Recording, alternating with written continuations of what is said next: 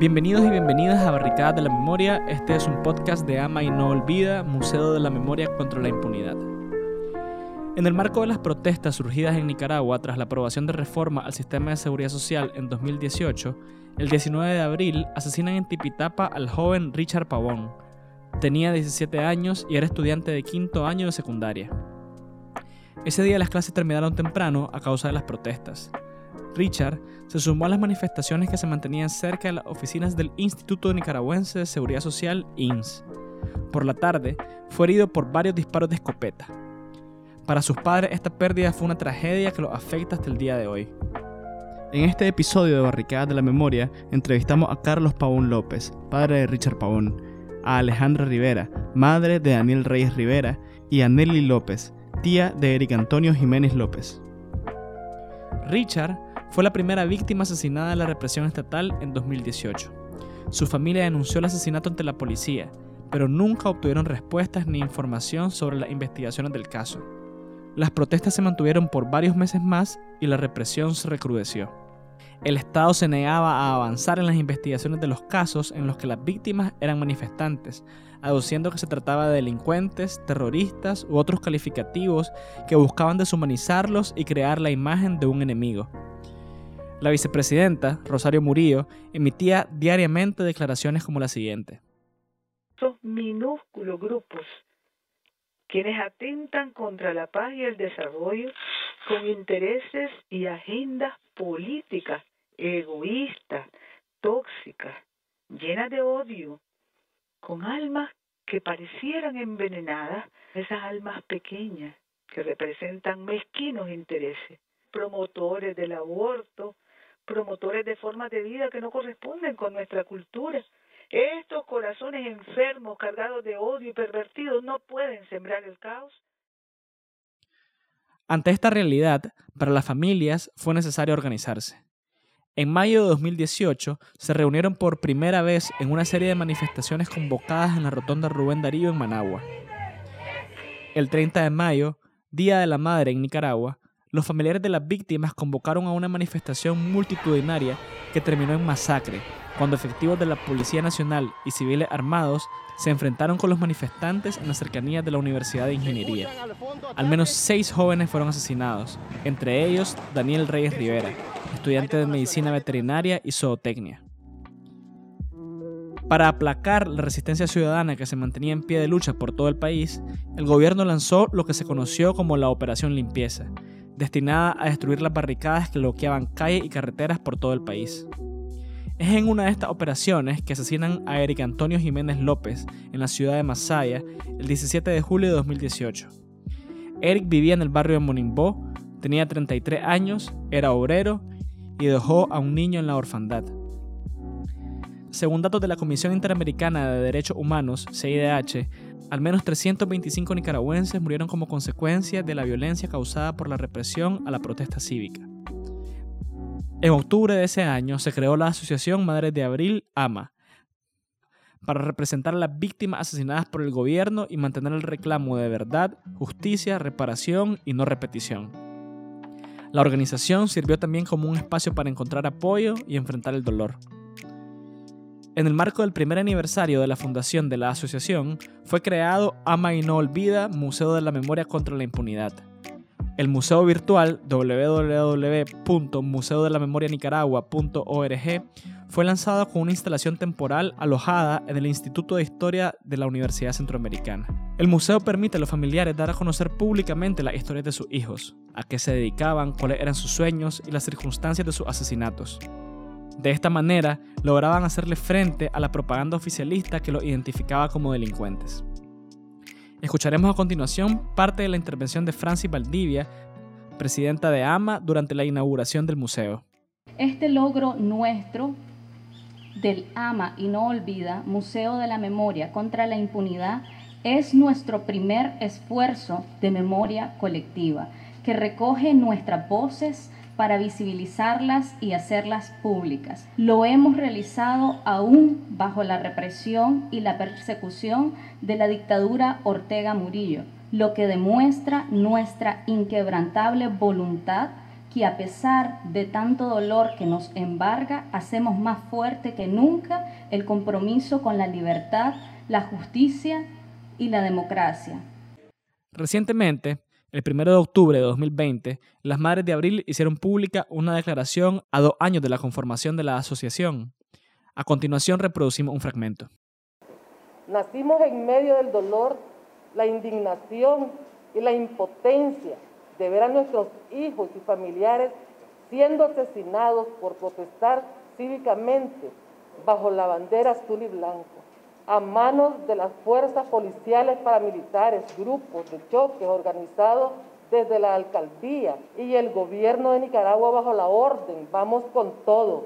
Hoy hacemos un llamado al pueblo de Nicaragua en estos momentos donde la dictadura pretende callarnos y oprimirnos para siempre, a redoblar los esfuerzos de desobediencia y resistencia pacífica, a organizarse y luchar desde cada una de sus trincheras. Después de la conferencia de prensa, las Madres de Abril salieron del hotel y realizaron una manifestación silenciosa, cargando pancartas y fotografías de sus hijos. Como es costumbre, varias decenas de policías antidisturbios bloquearon la salida para que la manifestación no llegara a la vía pública.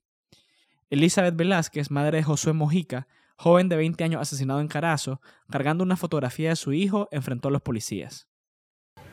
Nunca nos van a callar. Las madres exigimos justicia y van a pagar todo lo que hicieron con nuestros hijos. Nos han quitado nuestra vida a nosotros. En la llamada Operación Limpieza fue asesinado mi hijo de una manera muy cruel. No solo fue un disparo a mi hijo, se ensañaron contra mi hijo. Le dieron una estocada en su corazón, quebraron su costilla, lo echaron en una bolsa plástica, bailaron con su cuerpo. Por eso pedimos justicia. Las madres nunca nos vamos a rendir hasta que haya justicia. Al terminar la manifestación y querer salir del lugar, las madres de Abril fueron detenidas por los policías que aún mantenían el asedio revisaron los vehículos en los que se movían y les despojaron de fotografías y materiales impresos de AMA. A dos años de haberse conformado, las madres de Abril denuncian asedio constante por parte de la policía y civiles armados. Recientemente, el padre de Taylor Lorío, niño de un año asesinado durante las protestas en 2018, fue detenido por varias horas en una estación de la policía. Las tumbas de las víctimas son vandalizadas constantemente y cualquier actividad pública organizada por opositores o por familiares es asediada por policías o paramilitares. Entonces, a dos años de la fundación de AMA, ¿qué opciones quedan para poder alcanzar la justicia por la muerte de Richard, Taylor, Daniel, Eric y todas las víctimas de la represión estatal en Nicaragua? ¿Qué lecturas existen sobre la situación actual? Estas y otras preguntas responden los invitados de este episodio. Bienvenidas Alejandra, don Carlos, Nelly a Barricadas de la Memoria. Cuénteme, doña Alejandra, ¿en qué momento de la lucha estamos em, a dos años de la conformación de las Madres de Abril? Bueno, en este momento se ha recrudecido más el, el, asedio, usted, como todos sabemos, ¿verdad? El asedio, la persecución a todos los opositores al gobierno y más a, uno, pues, que somos los que hemos perdido a, a nuestros familiares, nuestros hijos y, debemos cada día pues fortalecernos unidos para, para poder sobrellevar toda esta lucha, además de que la lucha también contra la pandemia que hemos estado, ¿verdad? Eh, exigidamente metidos en casa, no podemos reunirnos, no podemos eh, hacer reuniones presenciales, pero sí, para mí, eh, la lucha tiene que seguir y más fuerte porque la, dictadura está, como dice, está dándolo con todo y debemos mantenernos firmes y fuertes, no detenernos en el camino, debemos de seguir siempre de pie. Doña Nelly, ¿me puede contar cuál es el estado de las familias? Me han dicho, me dijo, dijo doña Alejandra, ¿verdad? Que han sufrido asedio. ¿Cómo, ¿Cómo diría usted que están las familias de las víctimas a dos años del asesinato de sus familiares? Bueno, bueno, en el caso de Falla, han habido familiares que han tenido pues este, de por lo menos en la familia de, de Darwin Potosme. Diario el constante manifiesto de ellos. Eh, las camionetas pasan, los paramilitares donde quiera los vas a encontrar, eso indudablemente. Ellos saben directamente quiénes somos las familias que hemos estado, este, que teníamos nuestros asesinados. Estos dos años han sido duros, pero la hemos llevado, incluso el dolor que nosotros sentimos, a veces si decidimos como familiares decir vamos a hacer una misa y vamos a hacer una, un piquete, nosotros lo hacemos. Pero ustedes saben que con la pandemia no podemos estar involucrando a mucha gente. Y, y lo hemos sabido llevar, pero la realidad pues ellos saben que quienes somos familias de asesinados y quienes no. El caso de presos políticos de Masaya, pues a ellos son los que han, han andado acosando más que todo, poniéndose frente a su casa, pero pues así, así se mantienen ellos. Esa es su forma de estrategia de intimidar, pero aquí no los van a intimidar ni los van a callar. Doña Alejandra, ¿usted cómo, cómo evalúa la situación política actual en Nicaragua? ¿Ve alguna posibilidad, alguna esperanza de cambio que les permita a ustedes, a la asociación, alcanzar la justicia que piden, que demandan? En mi punto de vista, no veo nada positivo. Absolutamente. Absolutamente. Ahorita como está la situación, no deberían de ir a elecciones definitivamente no deberían de ir a elecciones. ¿Ve? Porque si bien sabemos todos que aunque vaya toda la coalición, aunque se unan todos los partidos, sabemos muy bien cómo va a terminar esto, que la dictadura siempre se va a robar las elecciones. Para mí, mejor que no vayan a elecciones. Si nos, ponemos a ver eh, ahorita los políticos, los que están ahí como la, la alianza, pues, o la gran coalición, son políticos, son políticos, eso no les ha dolido nada. Ellos no han perdido absolutamente nada. Ellos están ahí prácticamente por sus propios intereses y haciéndole una parte, pues el jueguito a, la dictadura para darle más respiración y que se mantenga más tiempo en el poder. Para mí eso no es avance, eso prácticamente no están haciendo nada ahí. Don Carlos, ¿cuáles diría que son los retos actuales de las madres de abril? Bueno, yo pienso que uno de los mayores retos es poder organizarnos, porque sabemos que, que como organización, pues si nosotros planteamos hacer un, un evento, ya sea una misa, una conferencia, siempre hemos sido asediados. Pues tenemos, por ejemplo, el 5 de octubre, en el cual se hizo una, y al salir, muchas madres fueron agredidas prácticamente ultrajadas por la policía. Entonces pienso que siempre eso pues es un reto. El temor existe en muchas familias, pues el cual pues nosotros quisiéramos estar todos, pero el mismo miedo a la represión, entonces por eso no van la mayoría, pues, y eso sería un reto pues para, para las madres de abril, pues, de, organizarse todas, pero que sean todas y, y, y, hacer los plantones o conferencias o reuniones, lo que se puede hacer pues eso yo así. Doña Nelly, ¿cuáles son las opciones que quedan para las madres de abril? Aquí es que nos unamos como organizaciones, porque si no es así, no los unimos en nada, vamos a mantener siempre este problema. Eh, nunca vamos a sacar a este dictador.